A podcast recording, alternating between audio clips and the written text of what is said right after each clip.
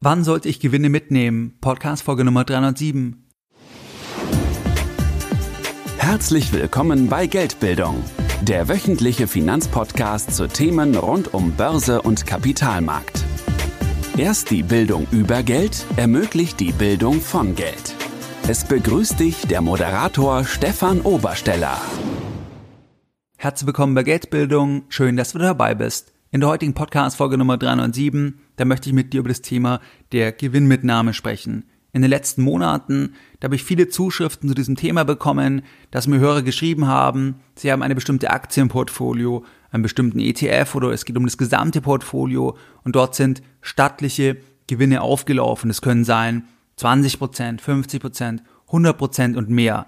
Die Hörer, die haben mir dann die Frage gestellt, okay, ich habe jetzt diese Gewinne, macht es nicht Sinn, jetzt endlich mal die Gewinne mitzunehmen, weil nur wenn ich die Gewinne mitgenommen habe, dann sichere ich mir ja die Buchgewinne, dann realisiere ich ja das Ganze, weil ansonsten ist es ja sehr, sehr fragil, weil beim nächsten Crash, bei der nächsten Korrektur, da können mir die Gewinne ja sofort wieder genommen werden. Das heißt, macht es nicht Sinn, jetzt einfach endlich mal die Gewinne mitzunehmen und von einer Gewinnmitnahme, da ist auch noch keiner arm geworden. Darüber sprechen wir in der heutigen Podcast-Folge. Zu diesem Thema beziehungsweise in eine ähnliche Richtung da habe ich vor knapp fünf Jahren bereits eine Podcast-Folge aufgenommen und damals mit der Frage, Zitat Anfang, auf Höchstständen verkaufen und Gewinne mitnehmen. Zitat Ende. Das war damals die Frage. Und da siehst du schon, dass das Thema Höchststand, dass es immer auch in einer zeitlichen Dimension zu betrachten ist, weil der Höchststand von damals, von 2015, das ist heute natürlich kein Höchststand mehr. Das erscheint als Kaufstand, als klarer Kaufstand, weil sich die Kurse von 2015 bis 2019 in Summe weiter nach oben entwickelt haben. Das heißt, der Höchststand von heute, das kann dann in fünf Jahren, in zehn Jahren, in 15 Jahren auch immer ein absoluter Kaufstand sein. Gleichzeitig darf man sich aber auch nicht täuschen lassen. Natürlich ist es kein Automatismus. Das heißt, es das heißt nicht, weil damals der Höchststand nur eine Momentaufnahme war. Das heißt nicht, dass ein heutiger Höchststand, dass es dann in Stein gemeißelt ist, dass das dann jede Woche, jeden Monat, jedes Jahr immer weiter getoppt wird. Ganz im Gegenteil. Es kann auch sein, ähm, dass man ein Jahr hat, wo das Ganze um 50 Prozent runtergeht und wenn man dann zurückschaut, dann sagt man halt, das war ein Höchststand und wer da gekauft hat, der hat erstmal in der jeweiligen Betrachtung erstmal zum falschen Zeitpunkt ähm, gekauft. Das heißt, das ist kein Automatismus, dass jeder Höchststand immer wieder durch einen neuen Höchststand ähm, in den folgenden Monaten übertrumpft wird. Ganz langfristig können wir wahrscheinlich davon ausgehen, dass die Börse in Summe in 10, 15, 20 Jahren deutlich höher stehen wird. Zwischendurch ist das Ganze aber eine Achterbahnfahrt. Wenn ich jetzt also Gewinne habe bei einer einzelnen Aktie oder auch bei einem ETF, wann sollte ich Gewinne mitnehmen? Das Ganze möchte ich mit dir starten und zwar mit einer Betrachtung der Amazon-Aktie. Die Amazon-Aktie, die stand im Dezember 1999 während der Internetblase da stand die Aktie bei einem Börsenwert von 36 Milliarden Dollar. Das Unternehmen hat 1999 1,6 Milliarden US-Dollar Umsatz gemacht. Wenn du das jetzt mal ins Verhältnis setzt, also wie viel Bewertung, wie viel Umsatz, dann siehst du, dass die Bewertung damals sehr, sehr euphorisch war. Das heißt, da waren wahnsinnige Wachstumsraten eingepreist in der Bewertung, weil einfach der Markt in Summe gesagt hat, okay, Amazon ist das 22,5-fache vom Umsatz des aktuellen Geschäftsjahres wert. An der Börse wird die Zukunft gehandelt. Das heißt, es geht ja nicht um den Umsatz dann von 99, sondern was man erwartet, was alles letztlich an Umsätzen, an Gewinnen noch kommen kann, weil das Internet alles revolutioniert. Das heißt, Dezember 1999 eine wahnsinnige Bewertung und zwei Jahre später, 2001, da hat die Aktie 95 Prozent verloren. Das heißt, die Internetblase ist geplatzt und die meisten Unternehmen sind pleite gegangen. Auch Amazon hat massiv eigentlich fast alles an Wert verloren, also 95 Prozent Minus. Du musst dir vorstellen, hättest du 10.000 Dollar investiert, einfach in der Euphorie in Amazon im Dezember 99, dann hättest du nur noch 500 Dollar im Depot gehabt. Du hättest nur noch 500 Dollar im Depot gehabt und da stellt sich die Frage, wer kann das durchhalten? Wer glaubt dann noch an den Wert? Wer glaubt dann daran noch, dass Amazon irgendwann eines der wertvollsten Unternehmen auf der Welt wird? Das ist natürlich schwer von jeder Vorstellung zu diesem Moment in 2001, heute in 2019, da sind die Jahre ins Land gezogen, aber du musst immer denken in der jeweiligen Marktphase. Das heißt, 2001 95% Verlust, das Unternehmen ist nur noch 1,7 Milliarden Dollar an der Börse wert und trotzdem hat sich der Umsatz aber nach oben entwickelt. Das heißt, Amazon hat bessere Zahlen geliefert. Amazon hat einen Umsatz von 3,1 Milliarden Dollar im Jahr 2001 erzielt. Du siehst hier, dass der Börsenwert, da geht es nicht nur um die Ergebnisse von den Unternehmen, sondern auf kurze Sicht geht es ganz stark auch um die Psychologie. Das heißt, wie optimistisch sind die Marktteilnehmer? Wie blicken die Marktteilnehmer in die Zukunft? Und du siehst halt, dass die Umsätze gewachsen sind von Amazon von 99 bis 2001 und gleichzeitig ist aber der Kurs um 95 Prozent nach unten gegangen. Sehr, sehr interessant ist auch, wenn man sich den Shareholder Letter von Bezos anschaut, wie er schreibt, dass Amazon besser dasteht, also 2001 der Shareholder Letter, dass Amazon besser dasteht denn je und trotzdem das Ganze desaströs ist für die Anleger, für die Investoren, weil halt der Markt das Ganze auch mit der Brille der Psychologie sieht. Wenn wir ins Jahr 2009 gehen, dann hat Amazon erst dann, also erst in 2009, wieder das Level vom Aktienpreis von 99 erreicht. Dann war der Umsatz aber bei 24,5 Milliarden Dollar. Das ist doch hochinteressant. Das heißt, im Jahr 99 sagt der Markt, dass 1,6 Milliarden Dollar Umsatz sind 36 Milliarden Dollar wert und zehn Jahre später, 2009, sagt der Markt, dass 24,5 Milliarden Umsatz in dem jeweiligen Geschäftsjahr sind ebenfalls circa 36 Milliarden Dollar wert. Das heißt, hier siehst du, je nachdem, welche Brille wieder der Markt aufhat, werden die Zahlen auch anders interpretiert, weil es immer um die Zukunft geht. Wenn wir jetzt ins Jahr 2019 gehen, dann ist Amazon circa 880 Milliarden Dollar wert zum Zeitpunkt der Aufnahme der Podcast-Folge und macht einen Umsatz erwartet im Gesamtjahr von über 250 Milliarden Dollar. Wenn wir uns den Umsatzmultiple anschauen, dann liegt er bei circa 3,3. Zur Erinnerung, 20 Jahre vorher, da lag der Umsatzmultiple bei 22,5 und das heißt ganz einfach, dass heute viel weniger Wachstum gesehen wird für die Zukunft gegenüber dem Jahr 99, dass heute die Euphorie geringer ist, weil das Unternehmen macht ja effektiv ähm, diese Milliardenumsätze und die werden nur noch mit einem Faktor von 3,3 gesehen, also wie es sich dann in der Börsenbewertung ausdrückt. Was siehst du hier bei Amazon? Du siehst bei Amazon, dass es eine einzige Achterbahnfahrt war mit einem zwischenzeitlichen Verlust von 95 Prozent. Wer bleibt dabei? Das ist die Frage. Bezos ist dabei geblieben, weil er der Gründer ist, weil er auf die Zahlen geschaut hat und er hat immer gesagt, dass es für ihn nicht zu entscheiden ist, der Börsenpreis, sondern dass er auf das Business schaut und dass er gesehen hat, das Business wächst und wächst und wächst, wahnsinnige Zahlen und der Aktienpreis teilweise explodiert der und teilweise in manchen Marktphasen verliert der fast den gesamten Wert. Er ist immer dabei geblieben, er ist halt sitzen geblieben und ist dadurch extrem reich geworden und er hat nicht ganz früh schon immer verkauft, also große Pakete verkauft, sondern er ist dabei geblieben und hat aber alle Schwankungen auch mitgemacht inklusive 95% Verlust, weil seine Anteile sind ja auch dann um diesen im Wert erstmal weniger wert geworden von 99 Dezember bis 2001. Das heißt, wann hätte man Gewinne mitnehmen sollen?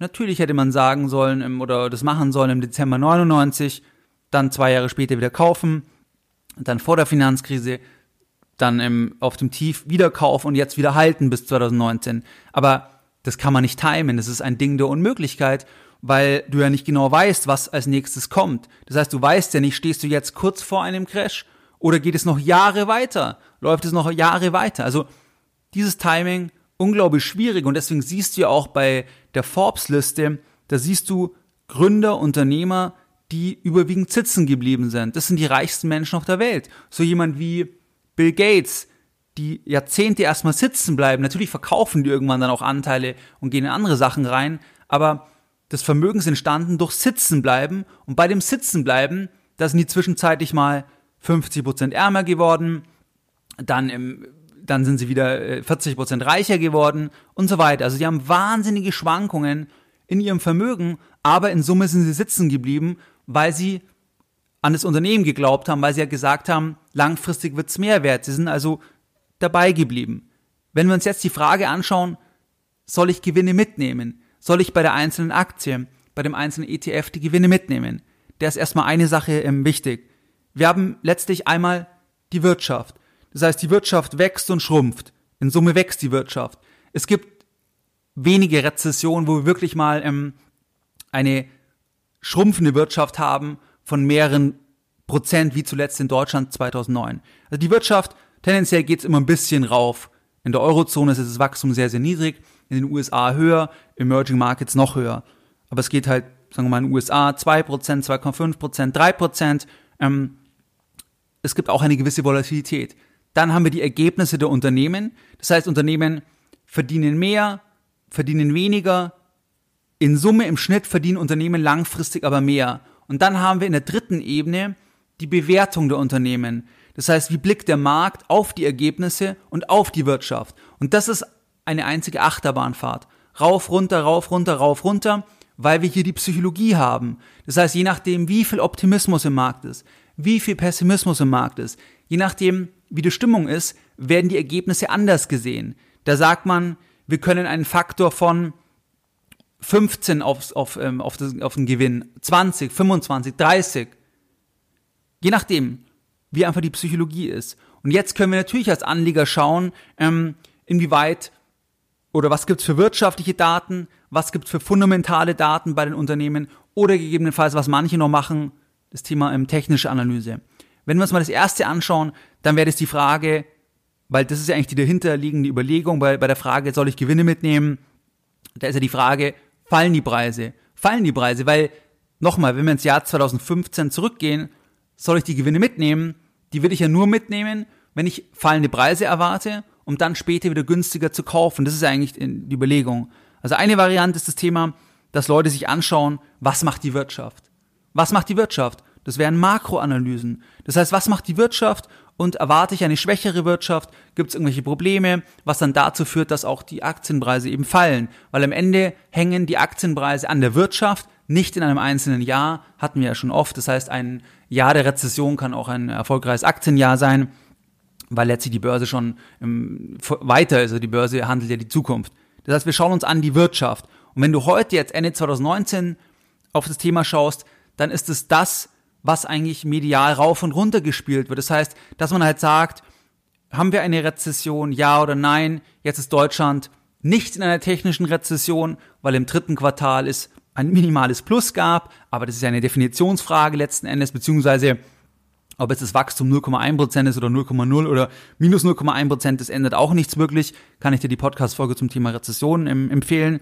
Das heißt, wir schauen uns an, was macht die Wirtschaft? Und da versuchen dann Anleger Kennzahlen, ähm, Indizes zu finden, die die Wirtschaft, den Zustand der Wirtschaft beschreiben oder dass man ein Gefühl bekommt, was passiert in Zukunft. Das ist dann so etwas wie der Einkaufsmanager-Index, die IFO-Geschäftsklimaindex oder ich schaue mir an, okay, was gibt's für politische Risiken? Ich schaue mir an das Thema Zinsstrukturkurve. Das heißt, dann sage ich, wenn die invertiert, das war dann oft ein Zeichen für eine Rezession in der Vergangenheit. Deswegen erwarte ich dieses wieder. Deswegen verkaufe ich Aktien. Deswegen nehme ich vielleicht Gewinne mit. Das heißt, eine Variante, ich beschreibe die Wirtschaft. Ich versuche ein Gefühl zu bekommen, um dann abzuleiten, ob ich Gewinne mitnehmen soll, weil ich fallende Aktienpreise erwarte. Das wäre eine Variante.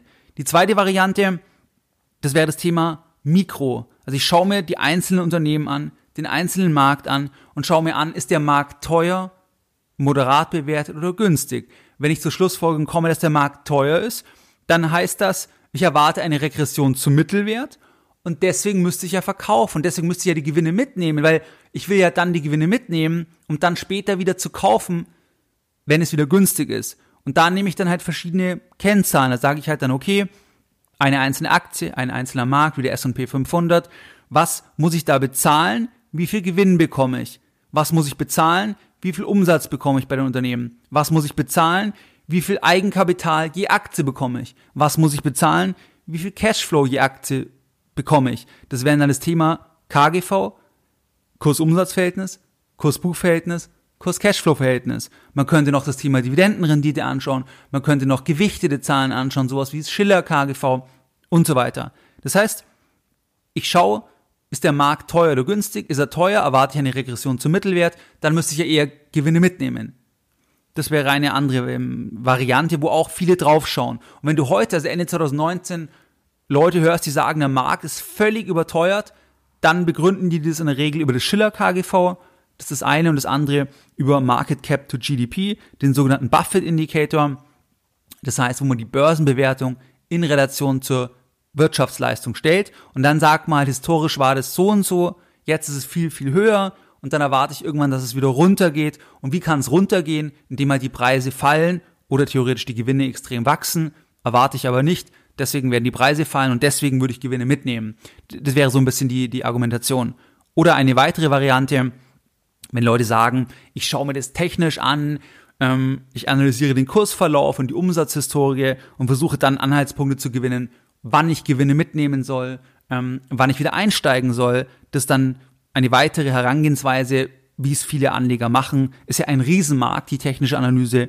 Ich persönlich halte da eher weniger davon, habe ich auch schon eine Podcast-Folge gemacht, kann ich da im, kann ich auch verlinken in den Show Notes. Aber das wäre auch eine Variante, wie Leute den Ausstiegszeitpunkt empfinden. Es gibt jetzt eine kurze Unterbrechung der heutigen Podcast-Folge mit einer einfachen Frage an dich. Verschwendest du auch ungern Zeit und möchtest du tote Zeit wie Fahrzeit, Wartezeit am Flughafen, am Bahnhof oder Zeit im Taxi, möchtest du diese Zeit effizienter nutzen? Wenn es der Fall ist, dann möchte ich dich auf den Sponsor der heutigen Podcast-Folge hinweisen und das ist Blinkist. Es kommt jetzt eine kurze Werbeunterbrechung. Blinkist ist eine App und mit dieser App, da kannst du dir die Kernaussagen aus über 2500 Büchern in nur 15 Minuten durchlesen oder super praktisch anhören. Es gibt bei Blinkist Bücher aus den verschiedensten Bereichen, das heißt Sachbücher über persönliche Entwicklung, Psychologie, Business- und Leadership-Ratgeber und auch Biografien. Am Ende von jedem Titel, da bekommst du bei Blinkist konkrete Handlungsempfehlungen, das heißt eine Art Lessons Learned. Jeder Titel ist auf Deutsch und Englisch verfügbar und ich nutze seit einigen Monaten Blinkist und zwar überwiegend beim Sport, in der Bahn, im Taxi, bei Wartezeiten am Bahnhof, weil das Zeiten sind, wo ich einfach die Zeit nochmal doppelt nutzen kann und mich parallel weiterbilden kann und dafür ist Blinkist definitiv sehr, sehr gut geeignet. Ich kann jetzt ein Buch bei Blinkist empfehlen und zwar Schnelles Denken, Langsames Denken von Daniel Kahnemann. Das ist ein Buch zum Thema Verhaltensökonomie und Psychologie. Das ist sehr, sehr relevant für Anleger. Bei Blinkist kommen jeden Monat etwa 40 Titel hinzu. Das heißt, es wird nie langweilig werden. Du kannst Blinkist jetzt erst kostenfrei testen, bevor du das Abo abschließt und im Moment, da gibt es eine Aktion exklusiv für die Hörer von Geldbildung und zwar auf blinkist.de slash Geldbildung. Da erhältst du 25% Rabatt auf das Jahresabo Blinkist Premium. Ich buchstabiere dir das Ganze nochmal. B-L-I-N-K-I-S-T. Das heißt nochmal blinkist.de slash Geldbildung. Dort kannst du dir das Jahresabo sichern mit 25% Rabatt und du findest den Link zu Blinkist auch in der Podcast-Beschreibung.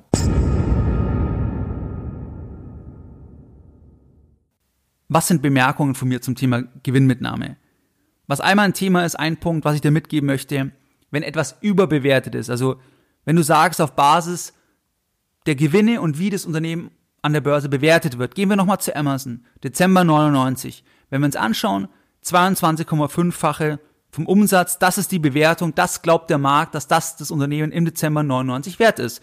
Dann könnte man sagen, okay, das ist ja jenseits von Gut und Böse, wenn wir in die Vergangenheit gehen, weil wir normalerweise einen, viel kleineren Faktor nur haben. Ich erwarte einen Crash. Hier ist halt das Thema, dass auch wenn Bewertungen hoch sind, das kann viel länger hoch bleiben, als man sich vorstellen kann und es kann noch viel mehr überbewertet werden. Das heißt, es kann viel Zeit vergehen, bis der Markt dann die eigene Einschätzung teilt. Das heißt, ich hätte auch im, im 2015 äh, schon zum Ergebnis kommen können, dass der Markt zu teuer ist und ich deswegen verkaufen soll, aber trotzdem sind wir vier Jahre später nochmal ein riesen Bullenmarkt in Summe.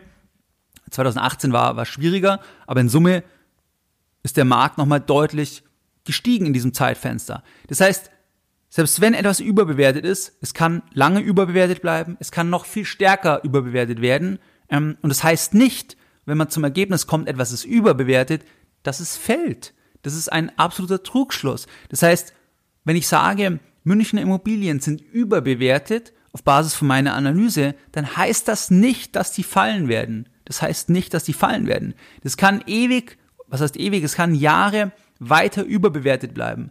Wenn Anleger, Privatanleger irgendwo lesen, dass jemand sagt, der Markt ist überbewertet, dann nehmen die meisten an, dass das heißt, dass es sofort fallen wird. Das heißt es nicht. Das heißt, das ist mal der erste Punkt. Also selbst wenn du zu der, zum Ergebnis kommst, Überbewertung, muss deswegen nicht fallen.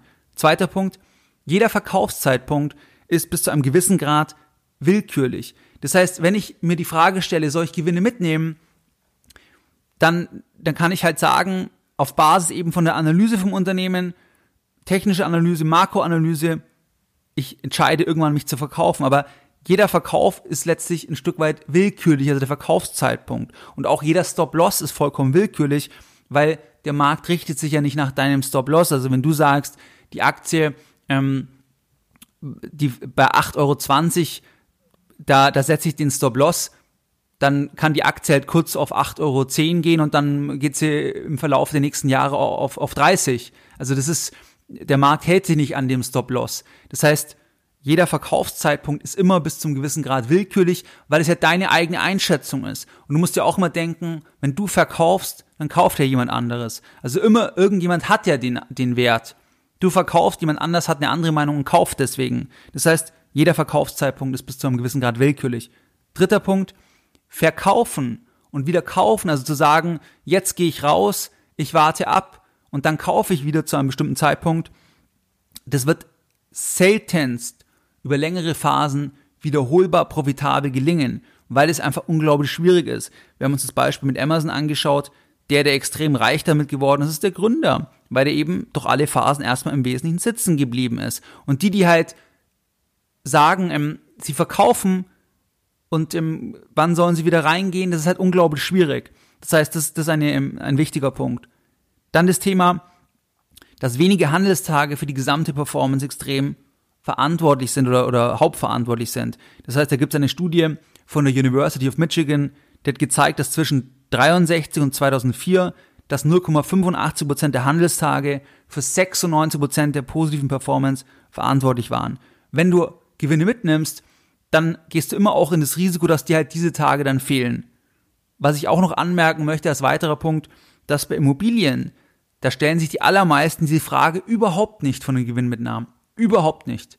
Kaum jemand sagt jetzt, es sei denn, der ist professioneller Immobilieninvestor, dass er die ganze Zeit schaut, verkaufen, wann soll ich rausgehen, sondern die allermeisten bleiben einfach sitzen. Die haben vielleicht ihr Eigenheim, vielleicht ein paar Bestandsimmobilien und da bleiben die halt Jahrzehnte drauf sitzen einfach. Ähm, die schauen gar nicht unbedingt jetzt, was ist das wert, weil das gar nicht so die Rolle spielt, weil man sich ja da auf den Cashflow konzentriert, auf die Miete. Das heißt, diese Frage der laufenden Gewinnmitnahmen kommt vor allem durch die Preistransparenz. Das heißt, dieses immer auf Knopfdruck verkaufen können, diese laufende Preistransparenz, das ist Fluch und Segen zugleich, weil wir müssen unsere Psychologie in den Griff bekommen. Das heißt, dass wir in schwierigen Marktphasen uns trauen zu investieren, dass wir in schwierigen Marktphasen nicht Sachen verkaufen, die eigentlich langfristig sich als gut herausstellen, weil, weil der Markt sich immer wieder, wieder erholen wird das heißt, es ist einfach ein, ja, ein zweischneidiges Schwert, das Thema Preistransparenz. Was man aber auch sagen muss, dass Buchgewinne, also wenn du jetzt große Buchgewinne hast, dass es sehr, sehr schmerzhaft natürlich ist, wenn du die wieder verlierst. Und Buchgewinne sind ein scheues Reh, die sind sehr, sehr fragil. Die können dir innerhalb von einem Jahr genommen werden. Das heißt, innerhalb von einem Jahr können riesige Gewinne weg sein, wenn wir einen Crash sehen und es geht um 50, 60 Prozent runter. Und dann ist es natürlich also dann würdest du halt wahrscheinlich denken, hätte ich vorher nur verkaufen sollen. Also das muss halt immer dazu sagen, dass das psychologisch schwierig ist, wenn die Gewinne abschmelzen. Das ist sehr, sehr ähm, ähm, schwierig. Jetzt die Frage, wann sollte ich verkaufen? Also erstmal ist die Frage, was ist es für eine Anlage? Ist es eine einzelne Aktie? Ist es ein ETF? Ist es ein aktiver Investmentfonds? Was ist es für eine Anlage? Und ähm, dann ist die Frage, haben sich die Rahmenbedingungen von der Anlage wesentlich verändert? Also gibt es irgendwas, wo du glaubst, dass es jetzt einfach keinen Sinn mehr macht? Gibt es da irgendwas? Zum Beispiel, das Unternehmen hat eine Akquisition getätigt und ähm, du glaubst, dass das Unternehmen sich übernimmt. Du glaubst, das wird alles entscheiden. Dann musst du verkaufen. Also wenn sich irgendwas wesentlich verändert hat, musst du verkaufen. Dann ist auch das Thema, was ist es eben für eine Anlage, was ich sagte? Weil wenn es etwas sehr Volatiles ist, etwas, ähm, was ähm, sehr oder sehr spekulativ ist, dann, dann besteht halt auch die Gefahr, dass die Gewinne irgendwann ganz wieder wechseln und nicht wiederkommen. Das heißt, das Thema, dass ich wie bei Amazon mitsurfen hätte sollen, weiß ich rückblickend. Bei einzelnen Aktien kann es immer sein, dass das Unternehmen irgendwann auch pleite geht. Bei einem Marktportfolio, da ist es halt einfacher zu sagen, dass du langfristig Recht haben wirst. Du kannst also aussitzen die Zeit, wo du nicht richtig liegst, weil du dabei bleiben kannst. Das kann bei einer einzelnen Aktie, kann es sein, es kann nicht gelingen, weil die Firma irgendwann pleite geht. Also das ist halt der Unterschied. Oder ich hatte mal bei einem Seminar von Geldbildung einen ähm, Teilnehmer, der hatte mit Bitcoin mehrere Millionen im, im Portfolio, weil einfach er sehr früh Bitcoin erkannt hat, den Wert gesehen hat, gekauft hat mit einem relevanten Betrag für ihn und dann die ganzen Schwankungen all den Jahren mitgemacht hat. Und Bitcoin ist ja Amazon 2.0 so gesehen von der Volatilität. Und man hat auch riesige Maximum Drawdowns gehabt, aber er hat weiter immer daran geglaubt.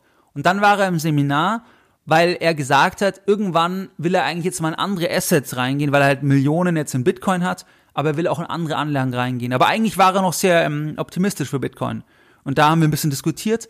Und das ist zum Beispiel eine Sache, wenn du eine Anlage hast, wo der Anlageerfolg substanziell für dein Leben ist und gleichzeitig das Ganze durch den Markt dir genommen werden kann, weil du ja nicht das kontrollieren kannst, das Ergebnis. Weil es kann ja sein, dass irgendwelche, also es ist ja trotzdem noch eine Spekulation, auch wenn er sich sehr sicher ist, muss man trotzdem die eigene Position immer in Frage stellen. Und dann ist es aus meiner Sicht zum Beispiel gefährlich, wenn man sagt, ich nehme nie Gewinne mit, weil das fragil ist.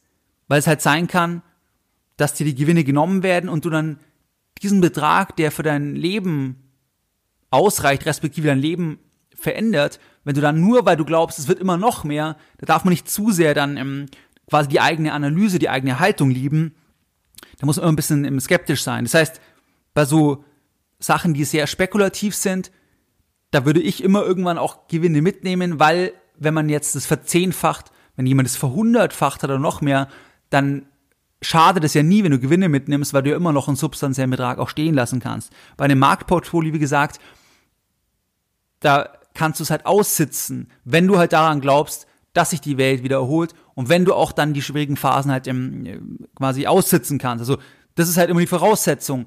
Wer jetzt bei einem S&P 500 ETF 80% plus hat und im Zweifel nicht von seiner Position das aushalten kann, dass es um 50% fällt, der muss ja was rausnehmen, weil, weil er nicht mehr die richtige, nicht mehr die richtige ähm, Risikoeinstellung hat zu dem Thema. Also, das ist das Erste haben sich die Rahmenbedingungen irgendwie wesentlich verändert. Das zweite, brauchst du das Geld in absehbarer Zeit, beziehungsweise siehst du eine bessere Opportunität. Das heißt, wenn du das Geld brauchst, weil du eine Wohnung kaufen willst, ein Haus kaufen willst, weil du ähm, Geld in deine Firma investieren willst oder musst, weil du irgendeine Renovierung hast oder irgendwas anderes, dann ist der Zeitpunkt, wo du Gewinne im Portfolio hast, natürlich kein schlechter Zeitpunkt zu sagen, jetzt nehme ich mir das Geld raus, was ich in ein, zwei, drei Jahren brauche und du hast dann halt nicht mehr die Zeit, dass falls ein Crash kommt, falls eine Korrektur kommt, dass du dabei bleibst, weil da musst du vielleicht zum schlechten Zeitpunkt verkaufen. Also das könnte ein weiterer Punkt sein.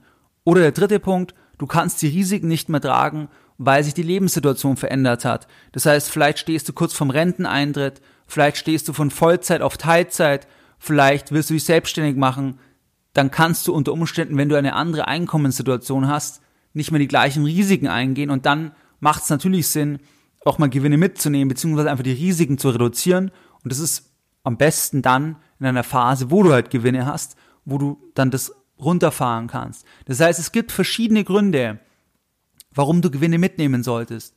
Viele Privatanleger nehmen aber aus meiner Sicht zu früh Gewinne mit, das kann anfangen, dass man sagt, man verkauft nach 20% plus, weil man sich nicht vorstellen kann, dass auch 50, 100, 200, 500% möglich sind und man freut sich dann über die 20% und mehrere Jahre später ärgert man sich dann ohne Ende, weil man sieht, mein Gott, hätte ich doch das gehalten. Hätte ich es gehalten, impliziert aber immer auch dann wieder diese Achterbahn. Das heißt, das Ganze hat sehr, sehr viel mit Psychologie zu tun und man kann nicht pauschal sagen, ich sollte nie Gewinne mitnehmen oder ich sollte Gewinne mitnehmen das hängt einfach wirklich von diesen Punkten ab. Und ich habe es damals vor fünf Jahren gesagt in der Podcast-Folge, dass ich persönlich bei meinen passiven Investments, ich nehme da keine Gewinne mit. Weil die Punkte, die ich genannt habe, die, die treffen für mich nicht zu. Das heißt, ähm, ich brauche das Geld auf absehbare Zeit nicht. Ich bleibe da dabei. Für mich haben sich die Rahmenbedingungen nicht verändert, weil ich trotzdem glaube, auch wenn der Markt, äh, wenn sich alles extrem positiv entwickelt hat, dass 2029, 2035, 2040, da glaube ich, dass das viel höher stehen wird. Und deswegen bleibe ich dabei, auch wenn ich natürlich weiß, dass unter Umständen halt auch mal 40, 50 Prozent runtergehen kann. Ich weiß aber nicht wann und da muss ich halt mitfahren. Gleichzeitig kann ich halt das dann über eine Cashquote oder über einen Rentenanteil, wie auch immer der dann ausgestaltet ist, versuchen abzubilden, dass ich sage, ich bin halt nicht voll investiert, das bin ich ja eh nicht. Ich bin nicht voll zu 100% in Aktien investiert, sondern ich habe halt einen bestimmten Teil an der Seite, wo ich dann auch opportunistisch nochmal vorgehen kann. Aber mit einem Basisbestand, da bleibe ich dabei, weil ich das halt nicht timen kann, weil ich so gesehen wie Amazon zurückblickend den Markt auch so sehe, dass ich halt ähm, mit einer ganz, ganz hohen Wahrscheinlichkeit auf ganz lange Sicht, dass es halt noch höher stehen wird. Also so schaue ich drauf, aber es muss jeder Anleger wirklich selber anschauen, weil, wie gesagt, es kann sein, das Ganze geht um 50%, 60% runter und ähm, dann, dann ist es eine psychologische Frage. Dann musst du dir halt sehr sicher sein, dass du das Geld nicht brauchst und so weiter. Natürlich kann man das aufweichen, indem man sich so aufstellt, dass man auch sowas wie Gold zum Beispiel hat oder andere Sachen, die vielleicht nicht ganz so stark dann fallen, also die ein bisschen unkorreliert sind mit einem breiten Aktienmarkt. Aber das wäre so ein bisschen die Herangehensweise. Das heißt, früh verkaufen ist, ist gefährlich auf jeden Fall, ist gefährlich. Was waren jetzt die Lessons learned in der heutigen Podcast-Folge Nummer 307? Deine Lessons learned in der heutigen Podcast-Folge. In der heutigen Podcast-Folge, da haben wir über das Thema, wann sollte ich Gewinne mitnehmen, gesprochen. Wir haben uns das Beispiel von Amazon angeschaut, wir haben uns die Achterbahn angeschaut von Amazon, dass es wirklich bis zu 95 Prozent runterging und am Ende, ja, hat sich das als ein, eines der besten Investments überhaupt im Equity-Bereich äh, dargestellt, aber das weiß man halt erst sicher im, im Rückblicken letztlich. Wann sollte ich Gewinne mitnehmen? Da gehen Anleger unterschiedlich ran, die schauen sich an, was macht die Wirtschaft, was sind ähm, fundamentale Zahlen, ähm, technische Analyse und kommen dann zu irgendeinem ähm, Ergebnis. Aus meiner Sicht sind wichtige Punkte, wenn etwas überbewertet ist, kann viel länger überbewertet bleiben, kann auch viel teurer werden. Jeder Verkaufszeitpunkt ist bis zum gewissen Grad willkürlich. Verkaufen, wieder kaufen, das wird selten profitabel gelingen. Wenige Handelstage sind entscheidend für die Performance. Bei Immobilien stellen sich kaum Investoren die Frage, kaum Privatanleger die bleiben einfach hocken, die machen viel natürlicher Buy and Hold, weil ich halt nicht diese, diese Preistransparenz habe. Immer verkaufen zu können, ist auch Fluch und Segen. Ähm, trotzdem muss man halt sagen, wenn man Gewinne verliert, ist es sehr, sehr schmerzhaft. Das heißt, die Psychologie für Anleger ist hier ähm, sehr, sehr wichtig. Wie du es gewohnt bist, da möchte ich auch die heutige Podcast-Folge wieder mit einem Zitat beenden. Und dieses Zitat, das habe ich damals vor knapp fünf Jahren in der Podcast-Folge, die auch jetzt um dieses Thema letztlich ging, Gewinnmitnahme schon gebracht. Das möchte ich heute nochmal bringen. Und zwar ein Zitat, was sehr, sehr gut ausdrückt, wie aus meiner Sicht Geldanlage ähm, ablaufen sollte bei Privatanlegern. Und zwar ein Zitat von ähm, Thomas Mann. Zitat Anfang. Sei am Tage mit Lust bei deinen Geschäften, aber mache nur solche, dass du des Nachts rückschlafen kannst. Mehr Informationen zu Themen rund um Börse und Kapitalmarkt findest du unter www.geldbildung.de. Und immer daran denken, Bildung hat die beste Rendite.